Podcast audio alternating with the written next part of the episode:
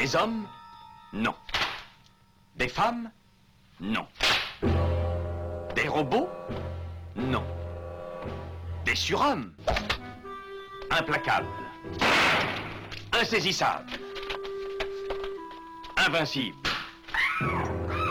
Insensibles. Aux ordres d'une super organisation criminelle.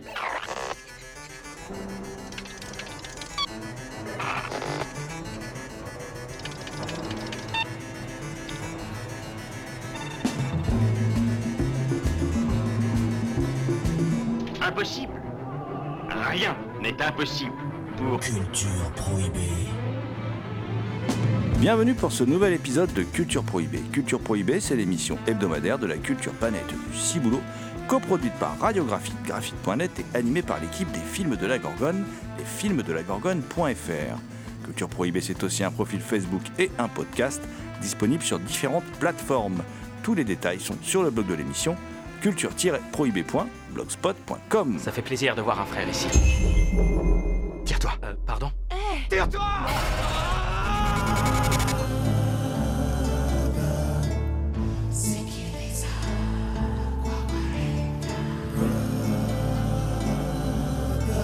Au sommaire aujourd'hui, une spéciale Jordan Peele avec un retour sur la carrière de celui qui débuta dans l'humour, que l'on se rappelle, Kinu, et qui produit et parfois écrit et réalise des séries hein, aussi, telles que par exemple Lovecraft Country, The Twilight Zone, la quatrième dimension, Hunters et Weird City hein, sur, le, sur le net. Euh, Mais surtout, qui est parmi ce qui est arrivé de mieux au cinéma euh, fantastique et à la SF ces dernières années, via ces trois films pour le grand écran, Get Out, Us et Nope. L'un des films de l'année, je crois qu'on peut le dire, même si euh, il y aura débat, car il y a toujours débat dans notre rédaction. Euh, et nous allons revenir longuement donc, sur la, carrière de ce Jordan Peele, qui n'est pas un inconnu, n'est-ce pas, euh, les amis hein, Je suis entouré de mon équipe habituelle, l'équipe au complet d'ailleurs. hein. Euh, alors, honneur, honneur à la jeunesse avec Damien Demey, dit, dit la bête noire de Compiègne, un archéologue animal en quête de cultures souterraines et oubliées. Bonjour Damien. Salutations à toutes les entités conscientes qui nous écoutent. À partir de maintenant, c'est honneur à la vieillesse. hein, je me mets dedans, hein, mais bon, voilà, c'est comme ça. Alors donc il y a aussi dans, dans ce studio John Ferret, dit l'homme mystère, un, un libraire fou qui vous conseille d'aller flâner du côté de la librairie du labyrinthe à Amiens. Salut John. Bonjour à toutes et bonjour à tous. Et puis et puis, euh, comment dire, celui sans qui cette émission ne serait pas vraiment cette émission. Celui qui a commencé à, renverser son thé sur la, console, à répandre des détritus partout dans le studio. Je veux bien sûr parler de cet animal fou, de ce, loup-garou Picard. Euh, ce loup-garou Picard qui est le créateur quand même de l'écoute du, cinéma, euh, une émission où ça grogne pas mal, hein, diffusée sur, euh, sur RCA. Et puis chaque nuit de pleine lune, il rédige avec ses, griffes crochues des sanglants écrits pour la revue Prime Cut, dont il est également rédacteur en, chef. Inutile de vous, dire que les, les bouclages des nuits de pleine lune sont particulièrement mouvementés. Bonjour Thomas Roland.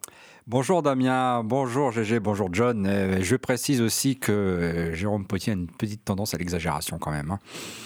Nous allons voir aujourd'hui si je suis vrai, si j'ai vraiment tendance à exagérer. Voilà, durant cette émission, hein, puisque Thomas me, me, me- me met au défi. Euh, eh bien, on va parler donc de celui sur lequel, euh, depuis maintenant euh, quelques années, hein, depuis son film Get Out, en vérité, hein, euh, la, comment dire, la, profession euh, ne tarit pas d'éloges, hein, et en particulier les, amateurs de fantastique. puis c'est assez récent puisque Get Out c'est 2017. Euh, c'est donc Jordan Peele qui, au départ, est un humoriste.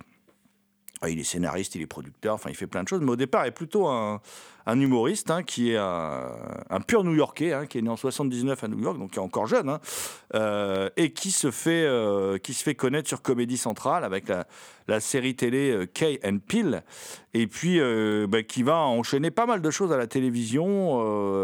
mais mon cher Damien, tu vas, tu vas nous en dire plus sur ce, ce début de carrière de Jordan Peele, qui est peut-être moins connu, parce qu'il a eu une carrière avant le fantastique où il ne faisait que dans l'humour en fait. Son arrivée dans le fantastique a été un peu une surprise. Jordan Peele à l'international était vraiment un inconnu. Pour les Américains, ils le découvrent vraiment à partir de 2003 où il débute sa carrière sur Mad TV, qui est une adaptation euh, de l'inspiration de Mad euh, qui se veut d'actualité et qui parodie l'actualité.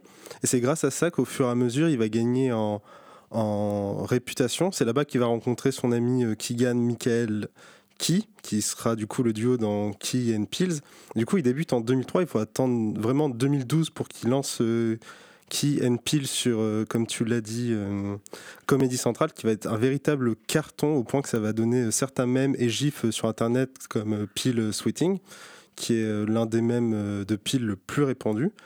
Et euh, avec cette série, ils- vont gagner énormément en réputation au point que la Fox euh, va même les engager tous les deux pour jouer dans la première saison de Fargo. Ils ont des rôles mineurs euh, pas très intéressants, mais ils sont présents. Et à travers l'expé- l'expérience qu'ils gagnent tous les deux, ils vont sortir du coup un premier film qui est Kinyu, qui est réalisé par Peter Atencio et coécrit par John Dan Peel ainsi que Alex Rubens, qui sont deux personnes, Rubens et Atencio, qui ont déjà travaillé sur K.N. Pills et qui reviendront euh, travailler avec lui dans la série euh, The Twilight Zone. Bah, généralement, le film a été assez apprécié, même si Jérôme, je sais que tu n'étais pas vraiment dans ce mood-là.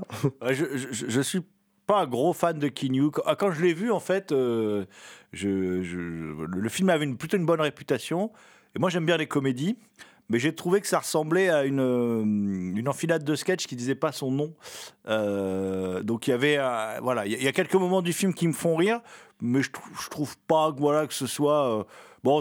Ça vaut pas, euh, ça vaut pas Will Ferrell à son meilleur ou, Ben Stiller à son meilleur. À leur meilleur, hein, je dis bien, hein, parce qu'ils ont eu des, eux aussi ont fait de très mauvaises choses, surtout Will Ferrell. Mais Will Ferrell, pour moi, est un pur génie. hein. donc quand il est à son meilleur, c'est extraordinaire. Et je retrouvais pas ça chez, chez Jordan Peele. Je, je retrouvais pas ce, ce génie, cette folie, euh, cette dinguerie qu'il y avait chez, chez Will Ferrell. Parce que moi, vous avez compris, je suis assez fan de Will Ferrell. Et au final, on reproche un peu à Kinyu ce que tu viens de dire, que c'est un enchaînement de sketchs qui fait en fait une. Ce qui paraît logique vu qu'on retrouve quand même euh, un réalisateur et un scénariste qui ont travaillé sur Ken Peel et au final, s'ils ont la chance de faire ce film, c'est grâce finalement à l'explosion de leur carrière dans cette série. Et là arrive en 2017 euh, Jordan Peele, que personne n'avait vu venir, du coup grand comédien, grand comique américain qui sort Get Out, qui a un succès euh, stratosphérique, rapportant 56 fois plus que son budget initial et repartant avec l'Oscar du meilleur scénario original, devenant le tout premier afro-américain à le remporter. Et le premier afro-américain à être cité du coup dans cette catégorie, celle de meilleur film, meilleur réalisateur et meilleur euh, producteur. Et après du coup ce succès euh, incroyable, il va enchaîner euh, les productions. Oui, Get- Out qui part de, l'admiration de, Jordan Peele pour un sketch d'Eddie Murphy qui raconte son angoisse à l'idée d'être présenté à ses beaux-parents par sa copine, à ses beaux-parents blancs. Voilà. Donc euh, l'idée part de là. Et Jordan Peele va en tirer un film très particulier, un très bon film. C'est un tout petit budget. C'est la révélation aussi d'un acteur, Daniel Kaluuya, hein, qui est qui qu'on retrouve dans, dans Nope, euh, qui a pris quelques kilos hein, depuis. euh, il s'est largement euh, renforcé le bétail. Il a dû faire. Il est devenu monstrueux. Il pourrait jouer dans, dans Expandables 4 hein, s'il y en avait un. Mais là, là, là, il est tout flué. C'est un jeune homme. Il, vit de grand amour avec sa, copine. Et puis il arrive dans, cette famille étrange et tout, le génie de tout le génie de ce film que, Jordan Peele n'arrive pas à s'expliquer d'ailleurs. hein, il, le, dit dans le documentaire au hors noir, c'est-à-dire que le, un documentaire sur le, cinéma d'horreur et les noirs dans le cinéma d'horreur, qui est un très bon documentaire qu'on vous conseille, où Jordan Peele intervient à plusieurs reprises. Et euh, il le dit dans ce documentaire, il dit Je pensais pas en fait, il a fait ce film pour les noirs. C'est vraiment un film fait pour le public noir. Et il pensait pas que le film allait rencontrer un tel succès.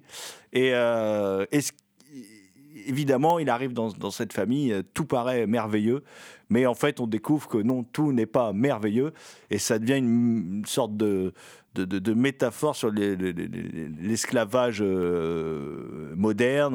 On, a, aussi évidemment abordé en sous-texte la notion des, bavures policières.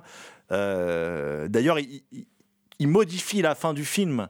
C'est très, en fait, c'est- c'est très fort. C'est un coup de génie. En fait, on peut le voir sur le DVD. Hein. Bon, Get Out comme sorti depuis 2017, donc on peut voilà expliquer que bon, à la fin, le héros s'en sort. euh, il pète la tronche à tout le monde, mais ils l'ont bien mérité, voilà. Et, euh, et il s'en sort. Et, euh, au moment de sortir, il y a une voiture de flic qui arrive.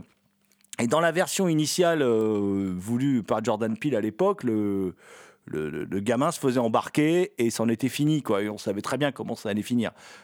C'était une fin qui lui était influ- influencée hein, par la, La Nuit des Morts Vivants de Romero, en fait, qui est vraiment un film primordial hein, pour la, la communauté noire, La Nuit des Morts Vivants, Ouais, puisque extrêmement marquant dans Horreur Noire. Et il le dit, euh, euh, on vous conseille le documentaire, il le dit, il fait que de base, la fin qu'il voulait, c'était euh, que le héros se fasse tuer par la police en tant que bavure policière. Sauf que c'est arrivé au moment où le mouvement Black Lives Matter a une seconde résurgence et qu'il ne voulait pas montrer euh, ça et qu'au final, il s'est dit qu'il allait montrer qu'il était en prison. Et c'est au dernier moment qu'il s'est vraiment décidé à dire non, qu'il fallait un héros noir avec une fin euh, d'un héros. Hmm. Et donc c'est son pote qui conduit la voiture de police, on ne dit pas pourquoi, mais qui arrive avec la voiture de police et qui, qui l'embarque et puis c'est fini et puis ils ont gagné, ils ont réussi, voilà.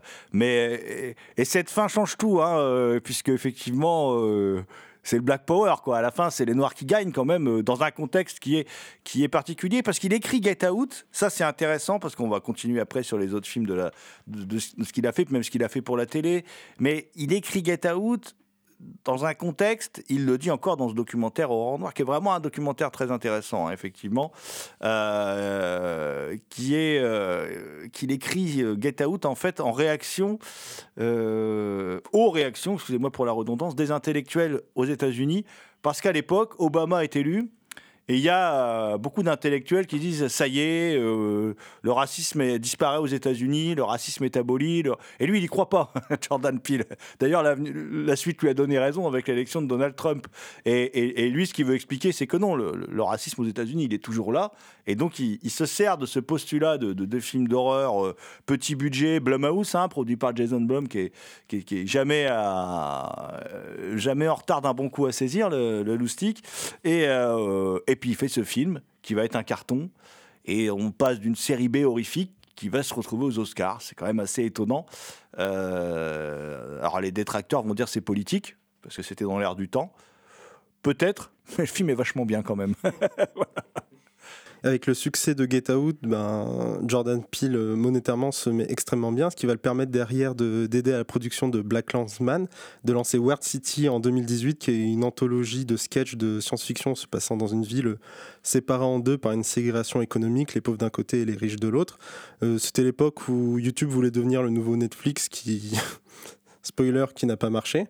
Et j'aime bien la série, même si c'est pas super drôle. On retrouve un casting incroyable avec Mark Hamill, Rosario Dawson, Michael Serra et Steven Yeun, pour ne citer que Steven qu'on va retrouver pour Nope. Ce qui est intéressant dans Weird City, même si c'est loupé, alors ces travaux télévisuels sont pas euh, extraordinaires. Voilà, c'est toujours bien, sans être extraordinaire. C'est toujours bien. C'est assez classique en fait. Dans un contexte où, les séries télé quand même explosent pas mal le cadre euh, ces dernières années, par exemple, c'est bien en deçà des Watchmen, c'est bien en deçà de voilà, mais euh, où il y a une écriture un peu plus développée, je veux dire. Euh, il fait des choses plus simples. Je pense qu'il fait des trucs qui lui font plaisir en fait. Voilà. il- et puis les trucs plus complexes, il les garde pour, le- cinéma. Mais ce que Weird City, ce qui est intéressant, c'est qu'il développe quelque chose que moi je trouve très fort dans le discours de, de Jordan Peele, c'est que il sous-tend la question raciale à la notion de classe économique. Ça, c'est un discours qui est pas si fréquent que ça aux États-Unis, y compris chez les grands intellectuels, qui est très très intéressant parce que euh, si tu es noir et riche, il y a quand même moins de problèmes pour toi que si tu es noir et pauvre. Voilà, ou latino et pauvre, et voilà. Donc c'est c'est intéressant, et ça, ça sous-tend. dans- Et c'est quelque chose qu'on retrouve, y compris qu'on retrouve dans Us, son, son deuxième film en Ouais, 2019. qui vient justement juste après euh, City. Comme si Weird City avait servi d'entraînement pour Us, du coup, qui, qui sort un an après. euh, où là, euh, Jordan Peele, suite aux critiques qu'on lui a un peu fait sur Get Out, disant que c'était une confusion des genres, dit Ok, je vais faire un film 100% euh, horrifique. Et du coup, c'est intéressant parce qu'il dit parmi ses inspirations qu'il s'inspire euh, de la Twilight Zone, du coup, quatrième dimension, dont il fera le remake euh, la même année. Et il, pensait, euh, il pense différemment euh, la façon dont il fait son film par rapport à Get Out. Il s'inspire notamment du film de Wes Craven, dont je n'ai plus le nom avec. Le sous-sol de la peur. Exactement. Voilà. qui est un film qui a beaucoup marqué la communauté noire puisque le héros est un petit garçon noir. Voilà, donc c'est pour ça que ça. Mais c'est un très bon film d'ailleurs. Avec Thomas, on l'avait défendu d'ailleurs ce film parce qu'il a reçu un accueil très très mitigé de la critique. Moi, je trouve que c'est meilleur que Get Out. Je trouve qu'à chaque film, en fait, Jordan Peele progresse en tant que metteur en scène. c'est quand même vachement bien. C'est-à-dire qu'il va finir par nous pondre un vrai chef-d'œuvre, quoi. Voilà. Mais euh, s'il continue sur sa lancée, mais je trouve qu'il progresse et, je trouve que Us est vachement mieux mise en scène que Get Out. Alors certainement aussi, c'est un film où il y a plus de moyens. Euh, bon, et après, il y a la petite référence à Shud que j'aime bien, qui est un film que, j'aime bien. Mais euh, disons qu'à une époque où tout le monde est très méta, il fait un film qui est ce côté années 80, parce qu'il y avait un gros revival des années 80 avec Stranger Things et tout ça et tout. euh, Stranger Things, la, série qui aurait dû s'arrêter au bout d'une saison, voilà, parce qu'à partir de la saison 2, c'est quand même. la série s'auto-cite, s'auto-caricature un peu jusqu'à l'excès. Mais, euh, oula, je vais me faire des ennemis, je le sens. Mais bon, et, là, euh, avec ce film, moi je trouve que les dix mi- premières minutes, je retrouve carrément le, John Carpenter de Assaut, le, John Carpenter d'Halloween. euh, Je suis euh, terrorisé. Je ne sais pas du tout ce qui va se passer. Il y a une grosse tension et je trouve ça excellent. Et, et puis après, le film continue. Alors, le film est peut-être un peu long, le film a peut-être quelques défauts. Et puis, il y a un défaut qui est quand même aussi. qu'on retrouvera, on va en reparler après, peut-être pour Nope aussi, parce que je vais en parler. Mais les personnages sont, sont toujours esquissés, mais jamais complètement définis. C'est. Ça me pose problème parfois. Alors dans Us, ça s'explique un peu parce qu'il y a une révélation dans le film qui fait que, bon, voilà. Dans Nope, peut-être un peu moins. Mais dans Us, ça s'explique un peu. Et, le, film est quand même, moi, je trouve très, très impressionnant en termes de mise en scène. Moi, au cinéma, j'étais scotché euh, à mon fauteuil pendant tout le film. J'ai trouvé que c'était un, excellent film et un des me- en tout cas un des rares films vraiment euh, euh, fantastiques qui faisait peur, produit aux États-Unis euh, ces dernières années. Il n'y a pas tant de films que ça qui font vraiment peur en vérité, sans jumpscare, hein, je veux dire. hein. Et puis ce qui est, intéressant dans, Us, ce qui est hyper intéressant aussi, c'est que euh, il y a des critiques qui n'ont rien compris. hein. On lui, avec cette famille de blancs euh, arrivistes et très matérialistes, euh, voilà. mais en fait, cette famille de blancs, c'est juste la, la version blanche de cette famille noire. Et c'est ça qui est très drôle, en fait. Ce qui, et c'est là qu'on rejoint ce discours de classe, en fait, euh, et qui n'est pas simplement bêtement un discours racial, un discours woke euh, bas du front comme on peut avoir dans un comme le remake de Black Christmas où c'est très très mauvais comme film. Là, on a quelque chose de très intelligent. Euh, et là, je me suis dit bon, il est fort ce Jordan Peele. C'est pas encore un chef-d'œuvre, mais c'est quand même un très bon film.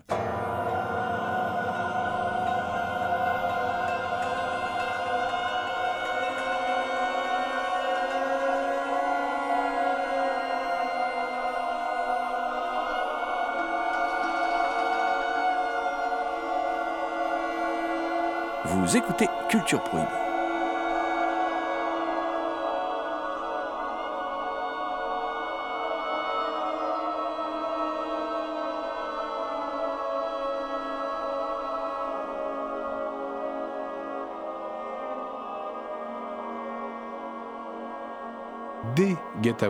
Et si on regarde, parce que maintenant on a un, un petit recul par rapport à la filmographie de Jordan Peele, on voit déjà les graines qui sont semées sur Get Out, euh, qui vont commencer à pousser sur Us, et qui vont arriver, pas encore peut-être à maturité, mais qui vont vraiment arriver sur Nope. C'est quelqu'un qui est passionnant dès son premier film, qui confirme pratiquement l'essai sur le deuxième, parce que c'est vrai que ce pur moment de cinéma dès le, début du film est incroyable, mais c'est quelqu'un qui rajoute toujours une dose d'étrange, qui sait instaurer un vrai climat de tension, euh, qui sait diriger ses comédiens, parce que moi je trouve dans Us le père énormément marrant, c'est que enfin je veux dire on voit là aussi que Jordan Peele vient aussi de la comédie, mais il arrive à mélanger ces genres, et en plus si on prend même encore un peu plus de recul, c'est quand même quelqu'un qui arrive dans cette nouvelle génération de réalisateurs de films d'horreur, Harry Astor et autres, et je trouve que lui s'en sort mieux. Ça, c'est très subjectif, c'est mon opinion à moi. Mais je trouve que, comme tu, tu l'as précisé, Jérôme, c'est quelqu'un qui, normalement, devrait arriver à nous proposer quelque chose de formidable bientôt. Me- meilleur qu'Ari Aster, ça, il n'y a pas de souci. hein. Ah, ah, bah, c'est pas du cinéma figé et poseur comme Harry Astor, quoi. C'est beaucoup plus vivant. Il y a, il y a beaucoup plus. de- c'est- il- C'est pas prétentieux, quoi. Il, il fait pas du cinéma. Regardez, regardez, moi je suis un intellectuel. c'est un peu le défaut de la elevated horror, ce qu'on appelle ça comme ça aujourd'hui. hein, c'est euh, qui est voilà une, sorte d'intellectualisation du cinéma de genre, ce qui est une expression en fin de compte assez récente dans l'histoire de la critique cinématographique, cinéma de genre, euh, et qui veut pas dire grand chose en fait. En vérité, même si on sait, on l'a fait correspondre à fantastique, polar, horreur, voilà en gros, mais bon et c'est vrai que euh, je pense que la différence particulière de Jordan Peele avec, par exemple, Larry Aster, qui a des qualités, hein, mais qui, a, des qualités de metteur en scène, mais qui effectivement a, des petites, euh, voilà, un petit côté, c'est un peu comme Edgers. C'est me- meilleur euh, Edgers. hein, moi, j'aime bien The Witch, j'aime bien euh, The Limehouse et tout ça, mais il y a, toujours un petit côté on arty dans tout ça qu'on retrouve pas chez Peele. Je pense que Peele, c'est un vrai passionné de ici comics, de, de, de fantastique à l'ancienne, qu'il a grandi. D'ailleurs, la preuve, on va arriver sur la quatrième dimension. Quand il refait la quatrième dimension, il y a une vraie volonté de s'inscrire dans la quatrième dimension de Rod Serling. Euh, et pas du tout de, de dynamiter le truc et de se mettre au standard des séries télé d'aujourd'hui qui vont plus loin dans la violence, dans le sexe. Dans... Non, lui, il reste sur le... Alors, on peut lui reprocher, moi je lui reproche un petit peu d'ailleurs, mais ça reste quand même une chouette série, quoi. Son, son Twilight Zone, il y a, il y a quelques épisodes euh, qui, sont, euh, qui sont assez impressionnants. Euh, et puis, il y en a un qui me plaît beaucoup dans les deux saisons. C'est pas tous les hommes que j'adore cet Absolument épisode. génial. Qui est, un épisode de dingue, je trouve. Ouais, ça, ça- ça- bah, du coup, Us, la même année, The Twilight Zone qui arrive juste derrière, où Jordan Peele est en partie scénariste, surtout producteur, et fait le nouveau narrateur de cette euh, quatrième dimension. Il y a des épisodes marquants, comme tu l'as dit, euh, Pas tous les hommes, qui est incroyable. Il y a aussi Replay, que j'aime beaucoup et qui retrouve une thématique euh, que Jordan Peele aime bien. Et tu retrouves aussi des épisodes références, comme Cauchemar à 30 000 pieds, où tu retrouveras peluche du Gremlins. de la première Twilight Zone. Et tu as aussi le dernier épisode de la saison 2, autre suggestion qui fait revenir quelqu'un qui est très important de la quatrième dimension et qui fait un choix assez particulier et qui est très cool dans justement cette version de la Twilight Zone, c'est que chaque saison se termine avec un épisode méta que je trouve toujours extrêmement intéressant et vraiment très prenant. Et après The Twilight Zone, l'année suivante, il enchaîne sur une autre production qui est Lovecraft Country et je pense que Thomas euh, a déjà lu le bouquin et qui pourra nous donner au mieux son avis. Je pense que dans les travaux télé de, Jordan Peele, Lovecraft Country est sa meilleure série. C'est sa meilleure production. Je pense que c'est sa plus complexe, sa plus, sa plus aboutie. Il part d'un roman euh, de Matt hein, euh, un roman où il y a plusieurs intrigues, il y a plusieurs histoires. En fait, c'est- un peu comme si c'était des petites nouvelles, mais c'est toujours le même personnage, en fait, qui d'abord euh, part dans, dans une région des États-Unis où la ségrégation raciale est très forte, à la recherche de son père qui a disparu. Et là, il fait, il fait une analogie entre le monde de Lovecraft et, euh, la ségrégation raciale, les monstres de Lovecraft, un peu, c'est un peu, euh, peu l'émanation du mal, euh, du racisme, etc. Et, alors lui, il part, il- part de ce postulat-là, et de la, du, du, du- livre, il en fait au- autre chose, parce qu'il va aussi ailleurs. Parfois, il durcit le ton, il durcit les discours. Je pense à un épisode dans une maison hantée où, qui est traité vraiment différemment. Euh, pas seulement au niveau du traitement, mais au niveau de l'histoire aussi, il change des choses. Euh, il met des thématiques euh, qui reviennent souvent dans son cinéma. Là, il parlait aussi d'homosexualité qui est absent du, livre, et d'une façon assez crue quand même. hein. Pour de la télé, c'est... La façon dont il montre ça, c'est chaud, quoi. Et euh, surtout au niveau de la mise en scène, alors pour de la télévision, vous, connaissez mon rapport aux séries télé. hein. Euh, je trouve que au niveau de la mise en scène, pour de la télévision, c'est vachement bien foutu. Et surtout, c'est qu'il ose quelque chose. C'est quand même un- une série historique, vu que ça se passe dans les années 50-60. Et il fait un truc, et ça marche, ça fonctionne à fond. C'est qu'il met des musiques beaucoup plus récentes, comme des musiques des années 80. Sur une séquence de commémoration, à un moment, il utilise euh, les Bananarama. Euh, alors on est dans les années 60. hein, euh, euh, d'un massacre qui a eu lieu à Tulsa. Et, après, il, il met en scène cette- cet épisode de l'histoire, parce que les personnages ils reviennent dans le temps, euh, y a des, c'est assez complexe, hein, il y a de la science-fiction, il y a du fantastique, euh, et parfois ça va assez loin dans l'horreur. hein. Et euh, il y a ce, passage euh, euh, qui est quand même assez violent, La façon dont il met en scène le massacre de Tulsa, c'est assez violent. Pour de la télévision, je trouve que c'est quand même assez ambitieux. Et euh, d'ailleurs, euh, Lovecraft Country, dont il y a plusieurs intrigues, il y a plusieurs fils euh, narratifs, et il y a des gens qui ont lâché d'ailleurs, euh, qui ne sont pas allés jusqu'au bout, alors que moi je trouve que la série est passionnante de bout en bout, et il ajoute même des choses qui ne sont pas dans le livre, notamment un passage qui se, passe en Corée, euh, qui est assez, assez crade d'ailleurs. hein. Alors après, sur l'audace et sur la mise en scène, c'est vrai que tu n'es pas très familier des séries télé, mais sur ce qu'on montre dans les séries télé aujourd'hui et sur la manière dont on les met en scène, il est plutôt euh, dans le format du haut du panier, mais il n'est pas différent d'autres séries télé. Je voulais, je voulais le dire quand même parce que euh, voilà, de, de telles ambitions, une telle violence, un discours politique aussi fort, ça, ça se retrouve dans d'autres séries télé quand même. Voilà. Après, j'aime bien parce qu'il a. C'est vrai que j'aime beaucoup Lovecraft Country. hein. Je trouve que c'est. Je trouve que je suis d'accord avec toi, Thomas. Je trouve que c'est ce qu'il a fait de mieux à la télévision. Et euh, il y a aussi le côté Sam Raimi, quoi. Voilà. Il est. Non, mais il est. Il aime bien Sam Raimi et ça, ça se sent dans les mouvements de caméra, dans les scènes gore et tout. Il y a des petits. Il y a un petit côté Sam Raimi qui est vraiment présent. Euh, mais comme toujours chez Jordan Peele, les influences sont très très bien digérées. C'est peut-être ça qu'on comme tu dis, hein, qui a fait que la critique est restée mitigée, ou tout du moins les fans euh, de Lovecraft sont restés mitigés puisqu'ils s'attendaient à peut-être quelque chose de Lovecraft. Moi, j'adore Lovecraft. J'ai lu tout Lovecraft, j'adore Lovecraft. Euh, mais je pense qu'il fallait pas s'attendre de la part de Jordan Peele à une retranscription euh, fidèle de Lovecraft. Lui, lui c'est un auteur, donc il s'approprie l'univers de Lovecraft, il le mélange à d'autres univers, et euh, il y met aussi la question raciale qui est prégnante aux États-Unis, évidemment, et euh, le côté J- Jim Crow, tout ça et tout, qui est très présent dans, la série, quoi. Et, c'est évidemment du pur Jordan Peele, avant d'être. Il aurait peut-être pas dû l'appeler Lovecraft Country, il aurait dû l'appeler autrement, ça aurait peut-être euh, pas créé cette mésentente, on va dire.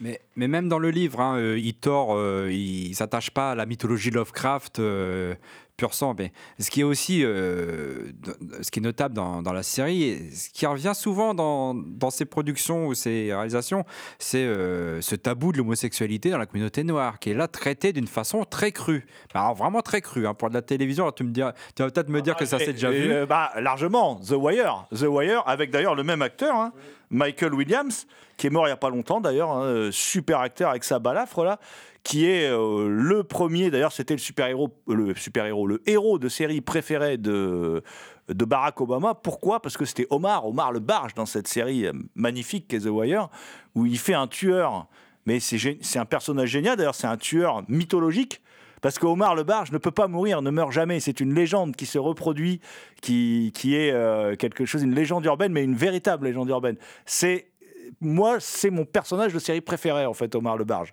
Comme Barack Obama, je suis pas très original, hein.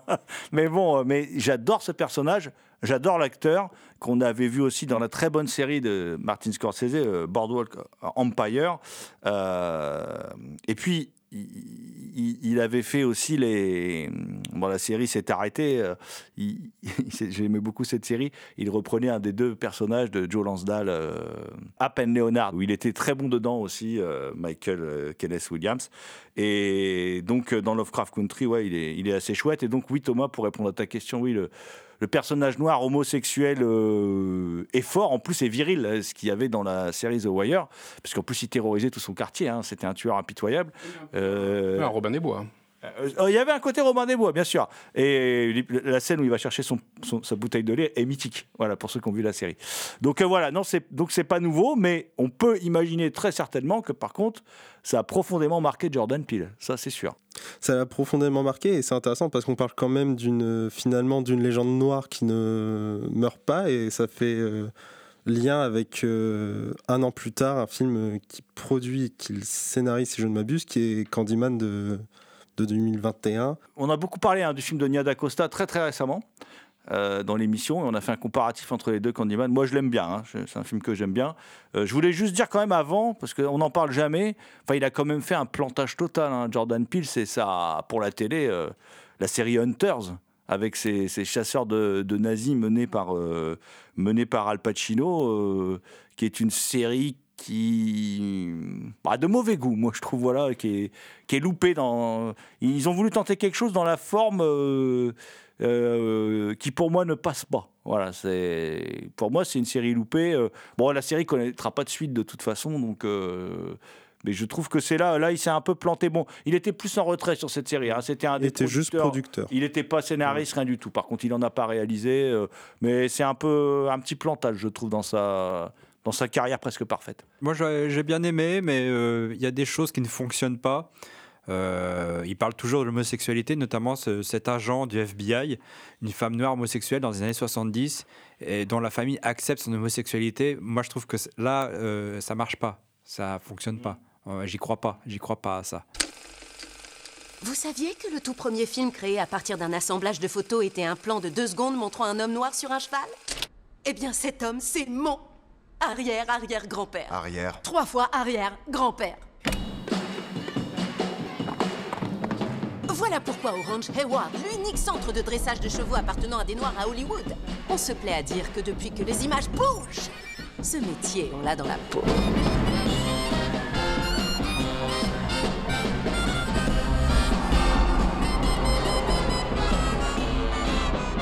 Et vous écoutez Culture Prohibée spéciale Jordan Peele.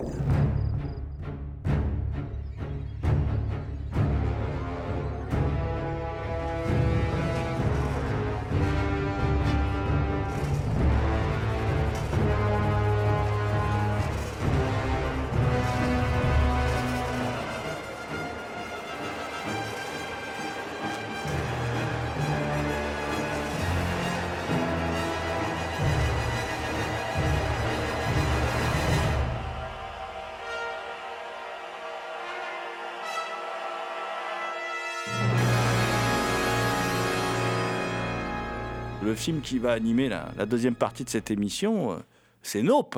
Nope, euh, ben non, hein, au Canada, c'est ça la, traduction, je crois. euh. On va garder Nope, qui, en impose plus en termes de mystère quand même, hein, voilà. et, et qui est, enfin au Québec, ben non, c'est au Québec, et euh, bah, qui raconte euh, l'histoire d'un. Enfin, ça démarre avec Otis, euh, Otis senior, Otis junior, ils sont ensemble. C'est un, ils ont un ranch, ils élèvent des chevaux pour le cinéma, hein, et ils sont les, descendants du, du, du premier cowboy filmé dans l'histoire du cinéma, qui est un noir, et donc dont ils sont descendants. Même si dans le film, il baratine un peu autour de cette histoire parce que alors l'histoire est vraie. Par contre euh, le, nom cité et tout est pas le vrai nom. Voilà c'est c'était pour le rattacher à l'histoire de, Nope. Et puis un jour il y a, un truc qui tombe du ciel. C'est un peu étrange euh, et puis le, père meurt en particulier à cause d'un œil crevé quoi hein, euh, l'œil le regard c'est au centre hein, de Nope. C'est pour ça que je pense que c'est pas un hasard. Et, et lui se retrouve à gérer le ranch et bon, j'ai l'impression que lui, il préfère plutôt, à mon avis, euh, élever des chevaux que gérer le ranch. Voilà. Et puis, il y a, sa sœur, euh, Emerald, qui débarque. Qui est, jouée par Keke Palmer, alors qu'on a plaisir à revoir, puisque depuis, moi j'aime bien la série Scream Queens, que personne n'aime.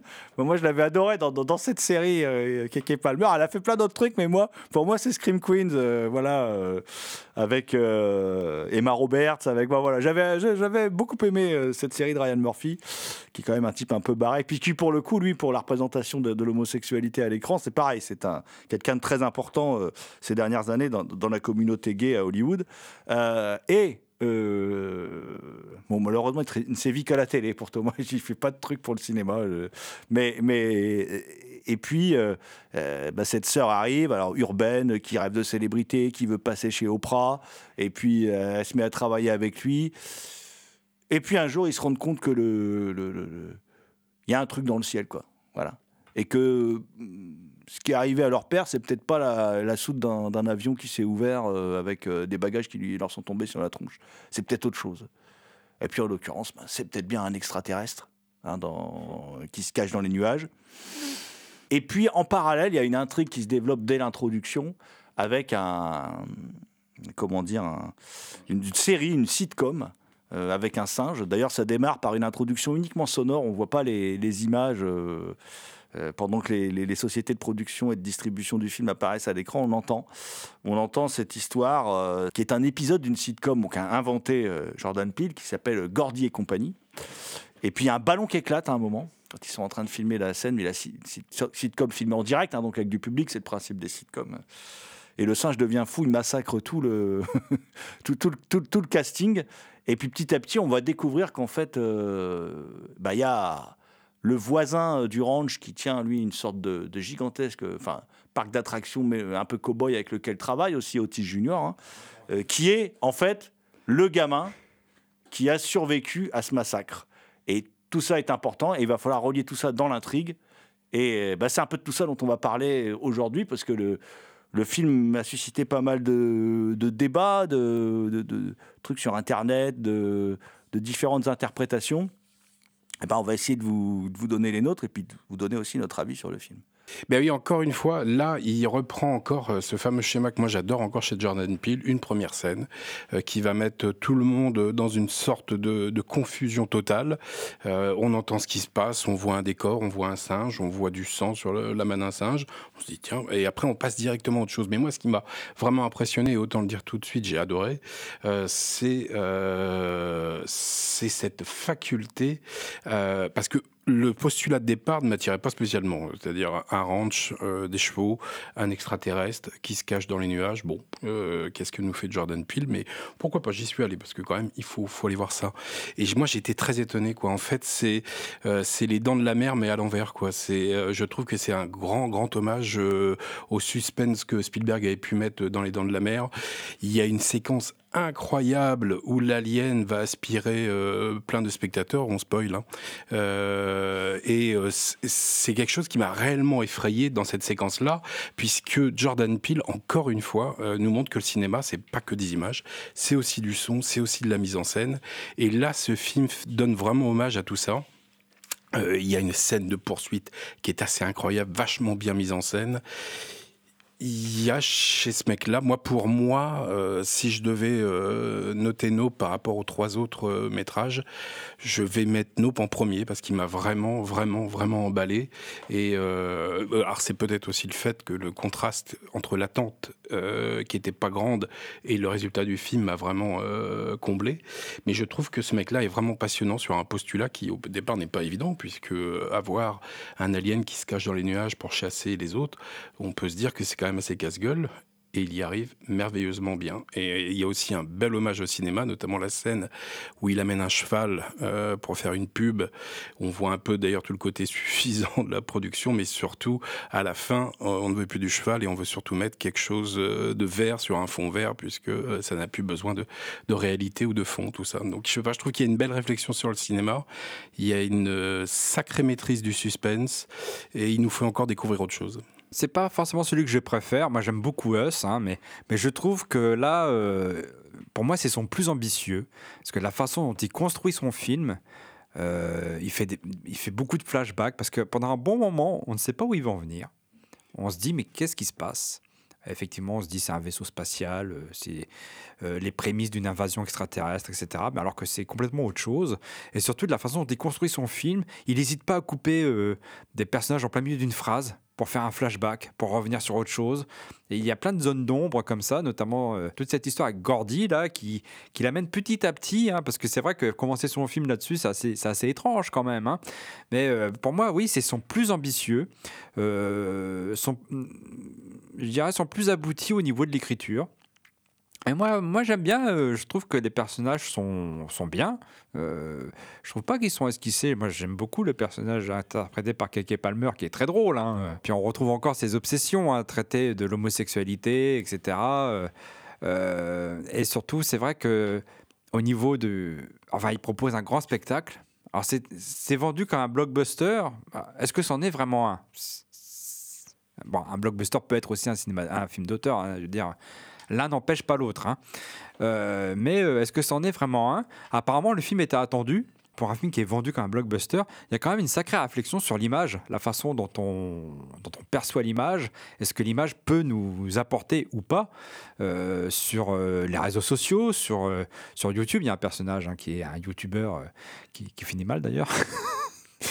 Donc il y, a toute, cette réflexion sur le rapport qu'on peut avoir à l'image, à la célébrité, à ce que l'image peut nous apporter, la célébrité ou pas, et aussi euh, est-ce que l'image finalement, finalement ne finit pas par nous dévorer? En fait, j'ai un regret dans le film. J'aimerais que le personnage de Steven Yeun soit plus développé. C'est un regret que j'ai par rapport au film. Je trouve que c'est un personnage très intéressant parce qu'en fait, il est central dans le film.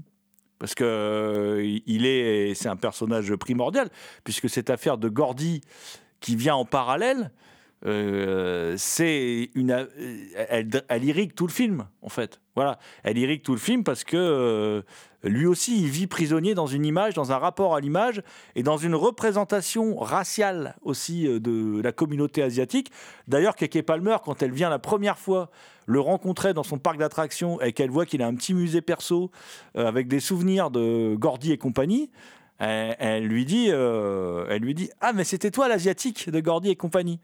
Elle se rappelle pas de son nom. C'était l'asiatique. C'était l'asiatique de service en fait. Voilà. Donc euh, ça c'est intéressant. C'est une manière aussi de dire, à- euh, de, dire pour Jordan Peele, euh, il vaut mieux des personnages incarnés que des quotas quoi. hein, euh, et c'est pas. ça prouve l'intelligence du mec quand même. Hein, c'est pas n'importe qui quand même. euh, et, et bon moi. Donc le regret, c'est un peu ça par rapport au personnage. Le personnage de geek qui travaille à la boutique, on n'en sait pas trop sur lui, vient, il les aide, il est rigolo, hein, mais il n'est pas très développé. Keke Palmer en fin de compte une urbaine assez caricaturale, euh, euh, qui veut passer à la télé, qui veut passer sur les réseaux sociaux, qui est, qui est libéré, qui est homosexuel, euh, qui, vit à la ville. Et puis lui, lui, le ranchero renfrogné, c'est des... C'est des personnages assez caricaturaux, quand je les décris comme ça en tout cas. Après, l'utilisation qu'il en fait, c'est autre chose. hein. Ou ce cinéaste, ce chef-op un peu dingue, euh, qui peut un peu rappeler une sorte de John Huston, euh, euh, qui un peu étrévadé de chasseur blanc, cœur noir, voilà, de d'Eastwood.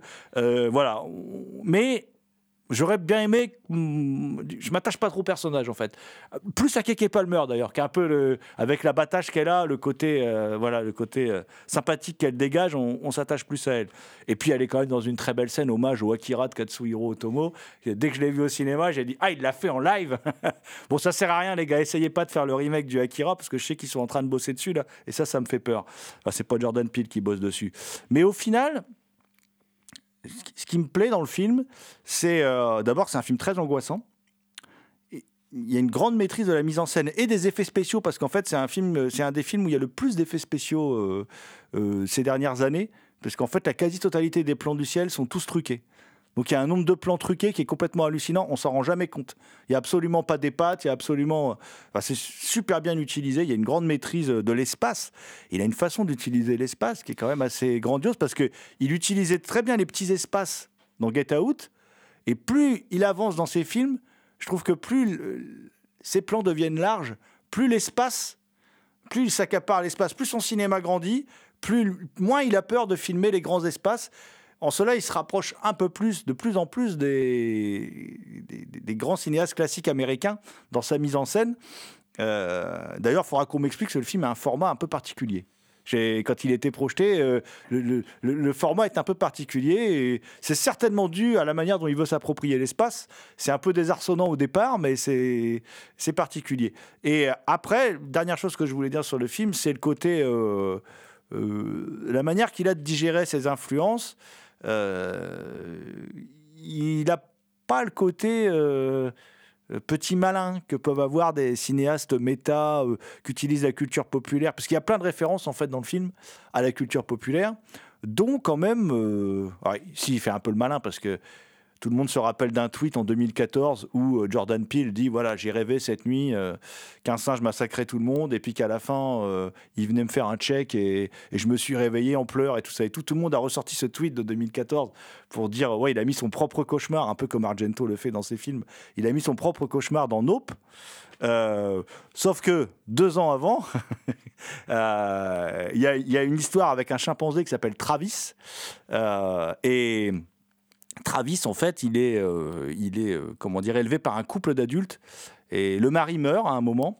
Euh, Travis, c'est un, singe star, hein, c'est un chimpanzé star qui fait plein de publicités dans sa ville. Il est très connu, il fait des photos avec les enfants, tout ça et tout. Bon, il a été élevé comme un enfant par ce couple qui n'avait pas d'enfant. Et puis un jour, Travis est en colère, il essaye de piquer la voiture Alors la veuve est inquiète. Euh, et elle appelle une de ses meilleures. ah, D'abord, elle donne un tranquillisant à Travis, ça le calme pas du tout. Elle appelle une de ses meilleures amies, euh, une de ses meilleures amies euh, qui, qui, qui, bah, qui vient l'aider, hein, voilà. Et puis malheureusement, cette femme, ben, elle subit le sort du casting qu'on voit dans le. Elle se fait détruire par le singe, voilà, par ce Travis. Et, et elle finit par apparaître quelques années plus tard chez Oprah Winfrey. Donc elle a perdu la vue, elle est sourde et elle était complètement défigurée. Et donc, quand elle vient chez Oprah Winfrey, enfin, elle est filmée, je crois qu'elle est filmée chez elle et c'est diffusé dans, dans- le show d'Oprah Winfrey, euh, elle, a, elle est habillée exactement comme euh, l'actrice qui porte la voilette, elle porte la même voilette et tout ça que ce qu'on voit dans Nope. Euh, donc euh, là, il utilise quelque chose de la culture populaire euh, américaine euh, et il le transpose dans son film. Il le fait très bien d'ailleurs. hein.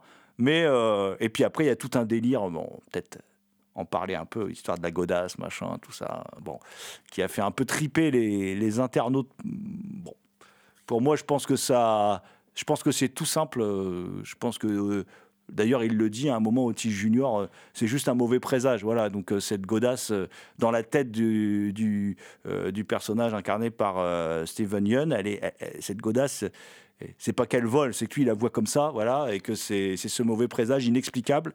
Et, que, et je pense que quand il touche, euh, quand le singe vient le toucher, euh, je pense juste qu'il rentre dans une sorte de symbiose avec l'animal, euh, et il se dit qu'après, il peut dresser n'importe quel animal, d'où son obsession d'ailleurs de vouloir. de vouloir dresser l'extraterrestre, qui, qui, à mon avis, s'explique comme ça. Bon, après, c'est ma façon de voir les choses. Je suis pas. La godasse extraterrestre, j'y crois pas. Voilà. Puis Jordan Peele, il a dit de toute façon, je vous expliquerai rien, vous vous démerdez. Voilà, donc. euh, la godasse est assez particulière vu que c'est l'un des premiers éléments euh, visuels du film parce que euh, au début, comme on l'a dit, on a juste le bruit. Au départ, on a une explosion, on sait pas trop ce que c'est. On a une citation biblique qui apparaît, qui prend son sens au fur et à mesure. et euh, pour, personnellement, je pense que la godasse, c'est juste euh, Jordan Peele qui s'est dit on va mettre un. Enfin, ce serait extrêmement gratuit, mais mettre un détail qui attire euh, le regard et qu'on oublie. Je pense pas que c'est Steven qui, enfin, le personnage qui joue qui l'imagine parce que on a un autre plan d'une autre vue qui fait euh, tout le tour du plateau et qui arrive, elle est déjà là. Mais c'est vrai que le rapport avec Gordy est intéressant parce que mentalement, il survit à un truc assez dur et euh, c'est le seul qui survit. L'animal envers lui est assez doux et en fait, ça lui met dans une posture de se dire que une sorte d'idée de, d'élu. Mais c'est intéressant parce que, tu- comme tu as dit, il y a toute la question du domptage qui revient et qui est euh, assez centrale. Il y a aussi un truc au niveau de l'appropriation qui est intéressant parce que, comme tu l'as dit, on a ce truc de premier, euh, finalement, euh, premières images avec un noir qui est à cheval. Euh, Steven dit qu'il est le premier à avoir fait le check de l'histoire. Finalement, il s'approprie, il se pose ici en tant que les fondateurs de, quelque chose au fur et à mesure. Moi, j'avais des attentes extrêmement hautes pour le film, justement, parce que Jordan Peele m'a régalé à chaque fois et le résultat a réussi à dépasser toutes mes estimations. Donc, j'étais absolument comblé. C'est un film que j'ai adoré euh, pour ses nombreuses thématiques. On compare du coup euh, aux Dents de la Mer parce que c'était c'est ce qu'il voulait faire et tu retrouves un peu aussi le même effet que tu as dans Predator, c'est-à-dire que tu as beaucoup de plans où tu regardes le ciel et tu essayes de détecter euh, l'ovni, mais ils sont incapables de le voir. D'ailleurs, il y a des plans de mouvement d'ovni que je trouve incroyable. C'est un truc que j'avais jamais vu au cinéma. C'est quelque chose qu'on voit sur les vidéos officielles de l'armée qui filme souvent les ovnis, mais c'est quelque chose qu'on qu'on voyait pas au cinéma justement parce qu'on était toujours pris dans une certaine façon de filmer un objet euh, qui vole. Euh, Moi, le film m'a parlé euh, immédiatement. C'est la thématique du Wild West qu'on retrouve, qui est assez rare, qui est en fait l'introduction d'éléments de science-fiction ou de fantastique dans tout ce qui est l'imaginaire de l'Ouest américain, qui est extrêmement rare au cinéma, qui est déjà un peu introduit indirectement dans Lovecraft Country lorsqu'il commence et qui nous parle de John Carter, qui rentre pile dans ce Wild West, ou d'ailleurs euh, indirectement dans Lovecraft Country, il parle aussi de Lovecraft parce que le l'ovni euh, extraterrestre a ce côté euh, aussi Lovecraftien que tu retrouves dans Néon, Néon Évangélion avec ce côté dantesque et incompréhensible de la forme qu'elle crée. Il y a aussi un, un truc que j'aime beaucoup, c'est l'effet assez Scooby Gang que forme le tout euh, l'équipe dans, dans Nope, euh, qui est absolument génial, qui, qui a un humour, il a un humour magnifiquement dosé, même dans les scènes de haute tension. euh, réussir à faire rigoler alors qu'on stresse, c'est c'est un jeu qu'il arrive magnifiquement à faire. euh. Je trouve que Même quand le youtubeur arrive, là, c'est. En fin de compte, Oui. c'est drôle. C'est tragique, mais c'est drôle. Oui, c'est une introduction absolument géniale. Bah, c'est littéralement le moment Scooby Gang. Ils ont un plan, chacun un rôle. On sait qui sera la PAC, qui doit démasquer le truc euh, à la fin. Absolument euh, parfait. Euh, Nope qui revient, enfin, qui est un titre. Par contre, qui est, je pense que Jordan Peele a eu beaucoup de mal à trouver ce que c'était parce qu'au final, euh, ça introduit le film, ça introduit aussi un chapitre parce que c'est un peu chapitré. On l'a pas dit. Au niveau euh, du film et qui revient dans certaines scènes où il y a un moment où il doit soit sortir de sa voiture, il ouvre juste, il regarde le ciel et il rentre en faisant Hum, hum, Nope, je, ne sors pas de là, je, reste planqué là où je suis. Euh, Il y a aussi euh, des références que j'aime beaucoup. tu- pour revenir, ça va faire un lien. Tu dis que, enfin, tu as dit que tu trouvais que les personnages étaient esquissés, mais je trouve qu'ils sont magnifiquement esquissés. Justement, c'est ce qui fait que, au lieu d'utiliser le cliché ben, de l'asiatique ou du noir, tu vas avoir des personnages qui sont vraiment euh, dans le truc, c'est-à-dire que le héros, euh, enfin Daniel, euh, veut faire que du dressage, mais il veut aussi que ça fonctionne, même si sa spécialité c'est pas vendre et tout. C'est pour ça qu'il y a une scène où on le voit crafter un objet qui a effrayé un cheval au début et tu comprends qu'il veut réussir à faire fonctionner. Et tu as plein de petites scènes comme ça qui montrent finalement ce que chacun est sans être cliché, c'est-à-dire que le vendeur qui les aide aurait pu être ce youtubeur, enfin ce Twitcher, TikToker ou autre réseau social à la fin euh, qui apparaît. Et euh, il y a aussi euh, beaucoup de références qui reviennent, notamment avec le roi Scorpion qui apparaît d'abord comme un gag et qui à la fin a ce côté un peu drôle. de le voir avec tout le développement justement sur le domptage, ce qui, ce qui je suis absolument d'accord, le film est super bien écrit. Il y a quelque chose qui n'avait pas marqué dans ces films jusqu'à là, c'est la musique qui est prenante. À plusieurs moments, j'étais vraiment dans l'action et j'arrivais pas à me détacher de la musique et en même temps de, de ce qui se passait. Donc oui, j'ai adoré Nope. Pour moi, c'est son meilleur film. Et dès qu'il dès qu'il voudra faire un autre, euh, je remettrai à nouveau mes attentes extrêmement hautes dans l'attente de voir un, un bon présage se produire.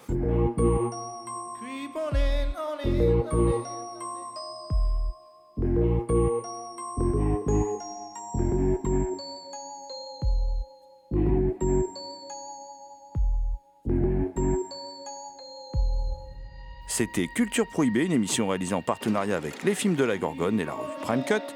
Culture Prohibée est disponible en balado-diffusion sur différentes plateformes. Toutes les réponses à vos questions sont sur le profil Facebook et le blog de l'émission culture-prohibée.blogspot.com.